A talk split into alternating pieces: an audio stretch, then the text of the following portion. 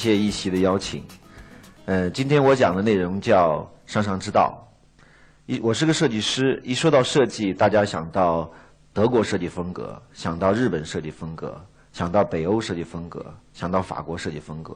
德国设计风格什么样的呢？是很严谨的。日本设计风格是很细腻的，轻薄小巧。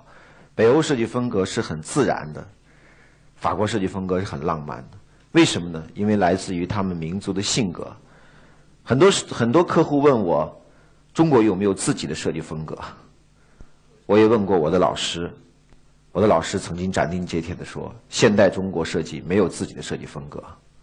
我为客户做了接近一千个产品，很多客户直接要我来一个美国的苹果风格，给我来一个韩国的三星风格，给我来一个日本的索尼风格。但是，在这条路上，我觉得作为一个设计师，这一辈子必须要探索出一条来自我们中国的设计风格。所以我开始了我的上上之道，像这位女士一样，不断的在上上的道路上一直前进着。什么时候开始探索设计风格呢？我从这里开始，一路一山一水一寺，创意零距离。我把公司搬到了这里，搬到了西海的西海边上，搬到了二环以里。这里离二环只有两百米，离西海只有二十米。我对面还有一个寺院叫普济寺。每天我和我的客户从这边走过五分钟，我们感受着来自山水的智慧，来自东方园林的智慧。山主富，水主贵，山水之间有智慧。从这里开始，我开始不断的采集来自东方的设计风格，来自东方的艺术。我找到了西二环上的一颗明珠。梅兰芳大剧院，我在梅兰芳大剧院上做了一个创意会所。我在梅兰芳大师的肩上创造未来。我找到了什么呢？我找到了梅兰芳先生的五十三式兰花指，日翘兰花三百遍，不辞常作大男人。兰花素有花中君子的美誉，所以兰花指又称君子指。我给大家翘个兰花指，给点鼓励啊！所以，以后男士们尽管翘兰花指，因为在古代，兰花指是达官贵人和文人雅士的专利。女士们小心翘，因为不小心就暗送秋波了。所以，日翘兰花三百遍，不辞常作大男人。一个男人一天能翘三百遍兰花指吗？我找到了五十三式兰花指，我把兰花指的指道。音乐，包括茶道，因为我这是一个茶会所，情道结合到一起，我做了一个现代的新的创新模式。去年在央视获得了一个创新大奖。我觉得什么是创新，什么是设计呢？我们可以把音乐、舞蹈、把造型、把中国的茶道、香道等等融合到一起。如果下次一起再请我来。我给大家表演一个五十三式兰花指茶艺表演。当然，梅兰芳先生还有四十八式勾魂眼，也邀请感兴趣的人跟我一起做勾魂眼的设计。我们公司现在又搬到了一个新的地方，因为坐不下了，我们把西海的水引进到这儿。我们三百多个设计师在共同探索着来自中国的设计。虽然我们一样在做宝马的设计，在做奥迪的设计，但是我认为中国设计师有义务探索出来自自己的设计。第一章上上之道，设计产物生活。因为我认为一个设计师只有真正的体会到了生活带给我们的乐趣，才能做好设计。我在北欧的时候发现，他们的柏油马路是石子铺的，没有没有下水井，雨下下去直接就渗下去了。我觉得这才是北欧的自然主义风格。为什么北欧设计那么自然？来自于他们出去就是山就是水。我到了法国，到了巴黎，在塞塞纳河上游船，我发现两边哇，好浪漫啊！这边是男生与女生，这边是男生与男生，这边是女生与女生，哇，两个小时让我看看尽了不同的爱情，看尽了不同的。生命的这种自由。当然我也很渴望，渴望不同种的自由，因为我觉得真的那是一个浪漫的国度。我到了意大利才发现，意大利的小偷在罗马广场上跑，后面的警察追，小偷跑着跑着忽然看一下笑一下，警察也笑一下。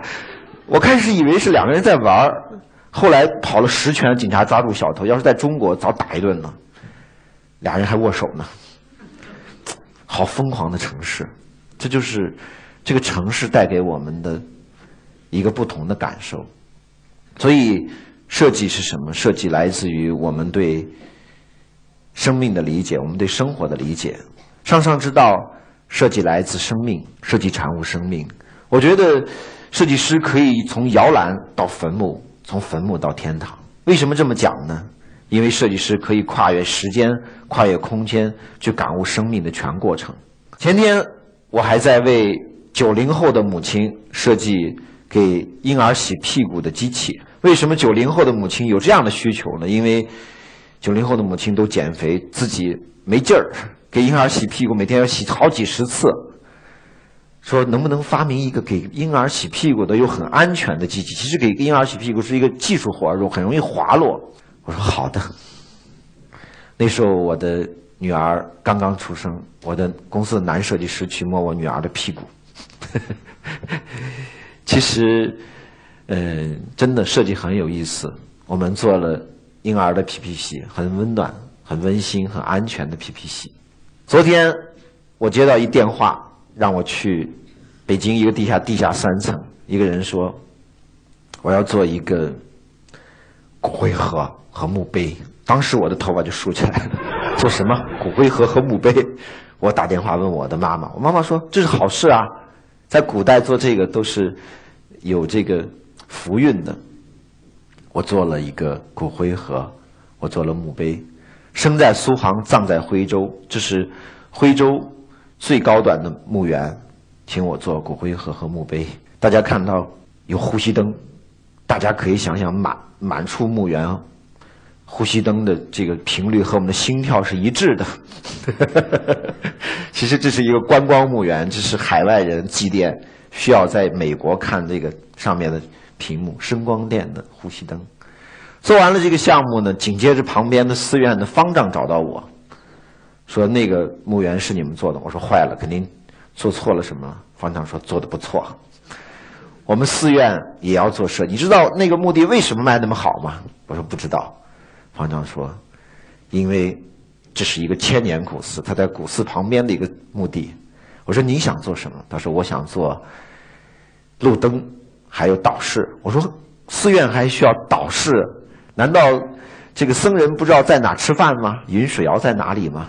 他说不是，现代寺院要以人为本，古代寺院是以佛为本，现在寺院是以人为本，因为人人皆是佛。我一听，哇，大哥真好，现在的寺院以人为本，所以我做了寺院的导师，做了寺院的墓碑，从摇篮到坟墓，从坟墓到天堂，我们跨越了摇篮的，我可以为我的孩子设计摇篮，我可以为我自己设计。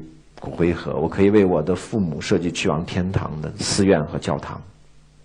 从这之后呢，我进入了真正的一个上上的世界。我做了第一款上上的产品，一个小小的牙签盒。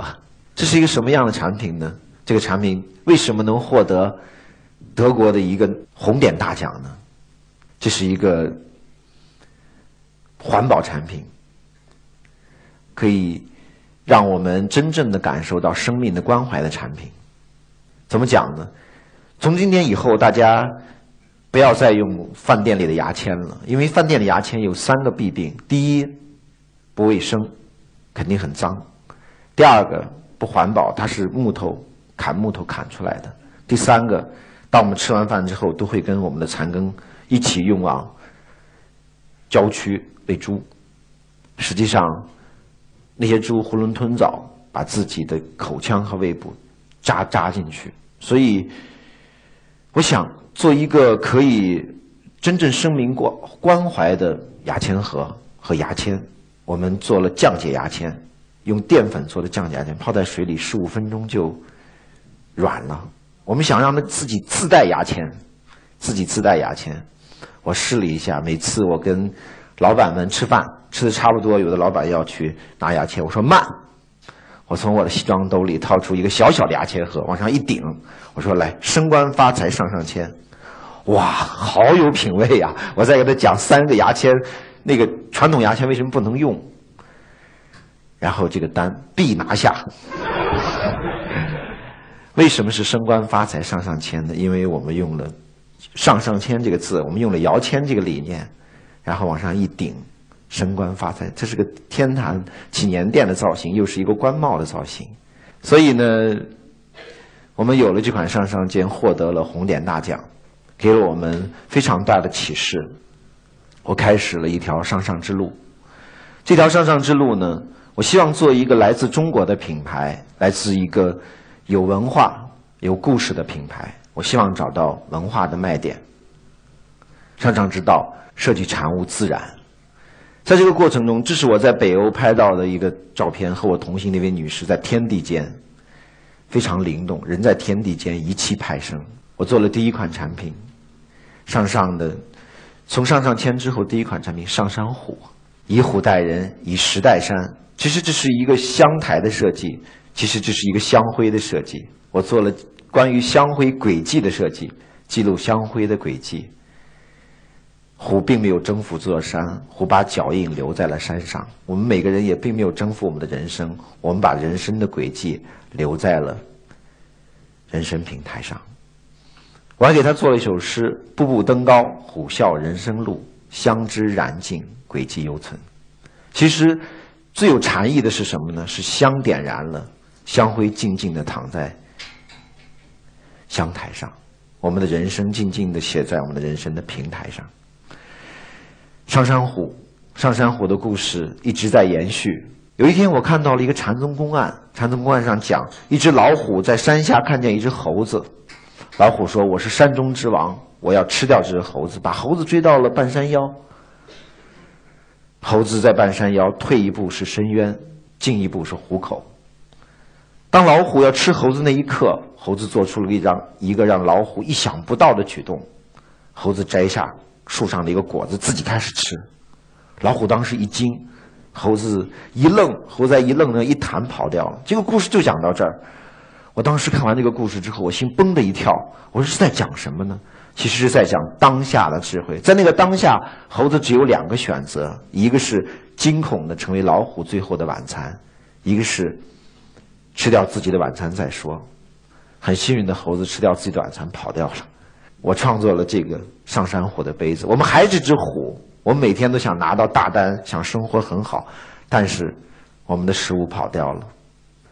实际上，这是一只有了老有了猴子智慧的虎，当下智慧。在那个当下，我们每个人都有一些东西。在今天的当下，我们都有一点钱，都有亲情，都有可能友情、爱情，但是我们又有多少人在珍惜这个当下？当时我给一个记者讲过这个。讲了这个故事之后，一个女记者痛哭流涕说：“贾总，我正好遇到这只老虎，进一步是深渊，退一步是悬崖的这样的窘境。我的男朋友刚把我踹了，我的我的这个编辑写我觉得我写的文章不好，怎么办？以后不能讲故事给记者。刨根问底，我说禅宗故事，禅宗里边还有一个故事，赵州禅师有个徒弟。”这个徒弟没事就问师傅：“师傅，这该怎么办？”赵州禅师永远一句话：“吃茶去。”让徒弟回去喝茶去。徒弟喝着喝茶就想明白了。第二天又来，又问赵州禅师永远这句话。我告诉这个女记者：“我说，你看，我刚给你倒了一杯茶。其实每个人当下都有这么一杯暖暖的茶，要珍惜当下。”上山虎。实际上，我希望每一个产品能有一个故事，因为一个是一个国家要有故事，一个民族要有故事，一个人要有故事。这是一个后工业时代，后工业时代我们要跟产品对话。刚刚大家看到了我在西海边看到了什么？我在西海边那五分钟看到了什么？我看到情侣们在窃窃私语，我看到大爷遛着鸟，眼神特别矍铄。我看到那鸟的眼睛非常幽怨。我也喜欢养鸟，但我喜欢养一只在家里自由自在的鸟。我创作了永竹，一只鸟在竹地上自由自在地飞翔。这只鸟在哪儿呢？在我家的餐厅里。我的大女儿有一只，一摸这只鸟，叽叽一叫，亮了，是一盏灯。我的二女儿拿出我的手机，一连，是一个音乐 MP3。我的妈妈摸养一只，我的爸爸养一只，我的老婆养一只。我们在餐桌上与鸟一块儿吃饭、歌唱。唱完之后，我的大女儿带一只鸟回去睡觉了。我的二女儿要继续听音乐。我的妈妈把这只鸟放在床头柜上当夜灯。第二天早上没电了，拿回来，放在这个竹笛上，这就是感压式充电器。我就想实现一个目标：这只鸟从我家的客厅飞向，从我家的厨房飞向客厅，从客厅飞向卧房。我想让这只鸟在我家自由的飞翔。曾经在北京有一个世界设计师大会，请我做一个个展，我展了这件作品。当时有一个老太太看见这个鸟，说：“哎，小伙子，这个鸟在叫，还是个笛子在叫，真好听。”我想到了另外一个禅宗公案，两个徒弟在争论帆在动还是风在动。师傅说：“帆也未动，风也未动，仁者心动。”其实我不能把这个故事告诉老太，老太太当时就绝说了，就不知道怎么办了。我讲，我说这个鸟代表生灵，这个竹笛代表我们全家，中空而有气节的中国人。我希望鸟在咏唱我的家人，我希望我的家人在咏唱这只鸟，我希望他们在我家合唱。其实中国人是个敬畏天地的民族，只有我们敬畏了天地，敬畏了家人，敬畏了生灵，敬畏了自己，我们才能真正知道生命的爱。上上之道，设计禅悟心灵。我去过很多国家，看过很多教堂。让我最震撼的一个教堂就是芬兰的磐石教堂。说雅典人向外看，希腊人向上看，而我们中国人呢？我们中国人内观。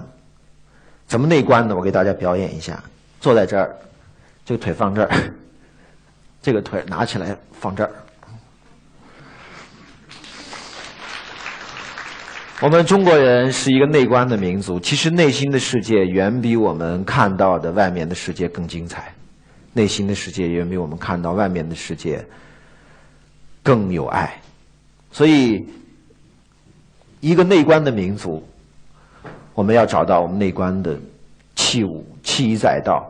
还是在梅兰芳大剧院，我和我的父亲在喝茶，我的父亲说：“哎呀，这个背景音乐太难听了，你关掉。”我说：“不能关，别人还在听。”我想为我父亲创作一个作品，我创作了一把琴，一把古琴。当时我正在看陶渊明的一本书，陶渊明有一笔有一有一把琴，平时挂在墙上，来了贵客，从墙上摘下，狂弹一首。朋友说：“陶兄你在干嘛？没闲呐。”陶渊明有一个特别有名的诗叫“但识琴中趣，何劳弦上声”。陶渊明说：“我弹的是心中的乐曲，大音希声，大象无形，大美不言。”哇，好美呀，好风雅的中国人。为我的父亲创作这把陶渊明的五弦琴，我把我在谷歌百科上搜了一下，五弦琴失传了，太好了，我有机会了。然后我做了一把声光电的五弦琴，手一摸就响。我和我的父亲在松树下，在山野里，在溪边喝茶论道，抚琴论道，闻香论道。我觉得这才是风雅的中国人。欧洲人讲优雅，我们中国人像讲像风一样优雅。所以，其实我们是一个非常风雅的民族，我们是一个非常懂得生活的民族，活泼泼的生活禅，来自生活的智慧。大而有福，来自我的耳朵。我的耳朵很大，小时候被猴子逮住我的耳朵，在公园，猴子说这耳朵比我还大，从铁丝网里逮住我的耳朵。其实。我想讲，大而有福只是表象的福，我还是在做福文化。我觉得每一个人都是最小的那个人，只有学会时间的承载，才变得有福。上上之道，设计禅悟天地，这也是在北欧拍了一张照片。我觉得到那样的一个空气下，到那样的环境下，人特别想与天地感悟一下。怎么样感悟呢？看到这张照片，这是中国的水墨的感觉。中国人讲形转意。意转境，境转神，神转运，运转性。形体是为了意境做准备的，意境是为了神韵做准备的，神韵为神韵是为了回到生命的本性的。实际上，中国美学是一个生命美学。中国美学强调生命观。如何表达生命美学呢？我一直在探索。如何表达韵律之美呢？我一直在探索。刚刚我们花了一炷香的时间与我们的心灵对话。到底什么是上上之道呢？其实上上之道很简单，就是我们一直在路上，即对一切美好事物的精神追求。谢谢大家。